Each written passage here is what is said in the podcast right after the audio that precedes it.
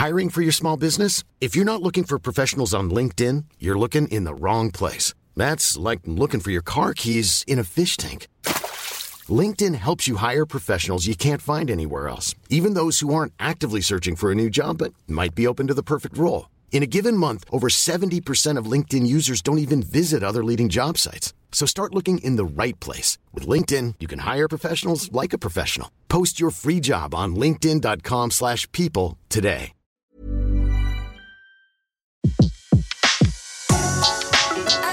Le meilleur de séances radio est maintenant sur We Love Cinéma. Le pavé dans la toile. César Monterol crève l'écran. Chaque mardi à 18h sur Séance Radio. Bonjour à tous et bienvenue dans un nouvel épisode du pavé dans la toile. Aujourd'hui, il est indéniable qu'Hollywood domine le cinéma mondial. Pourtant, au début des années 60, son âge d'or est déjà derrière lui. Les réalisateurs qui ont fait sa renommée comme Hitchcock sont en déclin, ses comédiens les plus légendaires comme Bogart ou Cooper ont disparu, la fréquentation des salles est en chute libre, bref, Hollywood est en faillite. C'est donc à ce moment-là que le public se tourne vers le cinéma français, italien et anglais avec des films comme Blow Up de Michelangelo Antonioni. Give me those pictures. You can't photograph people like that. Who says I can't? I'm only doing my job. Some people are bullfighters, some people are politicians. Ou encore Alphaville de Jean-Luc Godard. C'était ma première nuit à Alphaville. Mais il me semblait déjà qu'une longue suite de siècles l'avait précédé. Pourquoi les gens ont l'air tristes et sombres? Vous posez trop de questions, monsieur Jones. Alors à la question, arrivait-on à faire des films plus rentables qu'Hollywood? La réponse est oui. Mais trêve de réjouissance car à la fin des années 70 et du nouvel Hollywood qui a vu entre autres des réalisateurs comme Scorsese ou Coppola émerger, arrive une bande de cinéastes qui va relancer le système de production classique et donc la mainmise des Américains sur le cinéma mondial. Ces réalisateurs, vous les connaissez puisqu'il s'agit de George Lucas et Steven Spielberg. Farewell and adieu to you fair Spanish ladies. Bref, cette intro interminable pour dire qu'un jour, nous, Européens, avons réalisé des films qui plaisaient aux Américains plus que les films américains. Une chose qui semble aujourd'hui improbable quand on voit qu'en 2014, les États-Unis ont produit 702 films et empoché plus de 10 milliards de dollars. Pourtant, certaines de nos productions ont réussi à percer outre-Atlantique, nos plus grands succès étant La cage aux folles et Le fabuleux destin d'Amélie Poulain. Par contre, j'aime pas dans les vieux films américains quand les conducteurs regardent pas la route.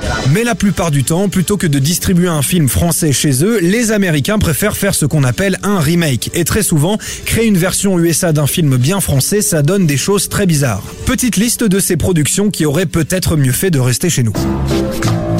Commençons par le cultissime Le Père Noël est une ordure. Sorti en 1982, ce film de Poiré avec la troupe du Splendide est un incontournable de la comédie française. Une aubaine pour les Américains qui l'adaptent chez eux en 1994 avec Mix and Notes de Nora Ephron, la réalisatrice de l'excellent Quand Harry rencontre Sally, avec Steve Martin, Thierry Lhermitte ou encore Adam Sandler.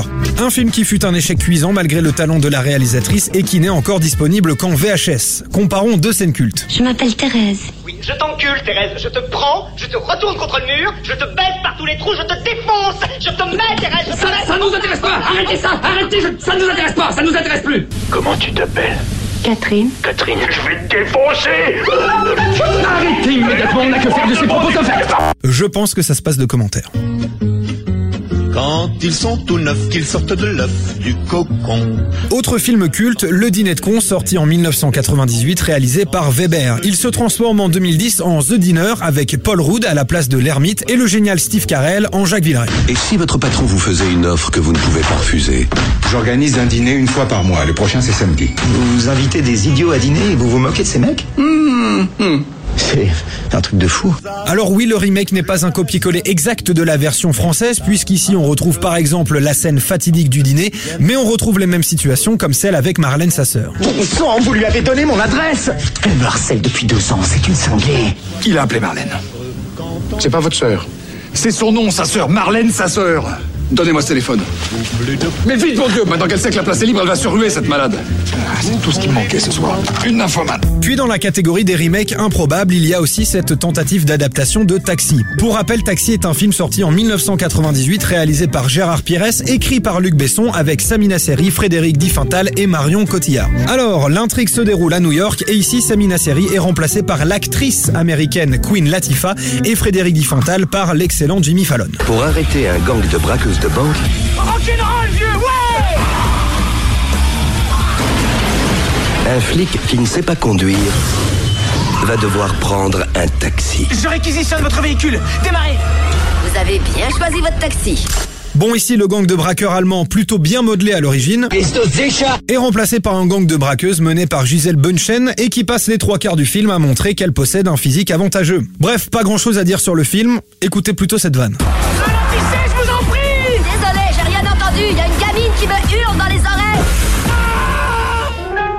Bref, le monde des remakes de films français outre-Atlantique est un univers à part. Comme quand Nikita devient Point of No Return, quand Un éléphant ça trompe énormément devient The Woman in Red, ou quand Oscar se transforme en L'embrouille est dans le sac avec Stallone en De Funès.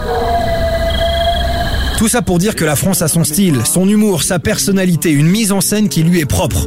On a beau mettre le triple ou le quadruple des moyens du film d'origine, nous copier avec succès est un exercice difficile. Alors attention, il n'y a pas de comparaison hasardeuse, pas de rivalité mal placée, c'est simplement ce qu'on appelle l'orgueil du coq.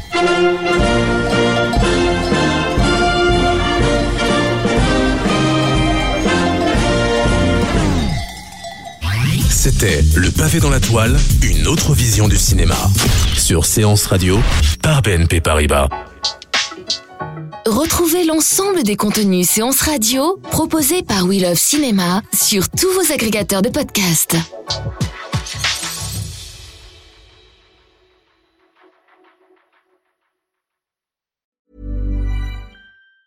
Planning for your next trip? Elevate your travel style with Quince. Quince has all the jet setting essentials you'll want for your next getaway, like European linen, premium luggage options, buttery soft Italian leather bags, and so much more. And it's all priced at 50 to 80% less than similar brands. Plus, Quince only works with factories that use safe and ethical manufacturing practices. Pack your bags with high-quality essentials you'll be wearing for vacations to come with Quince. Go to quince.com slash trip for free shipping and 365-day returns.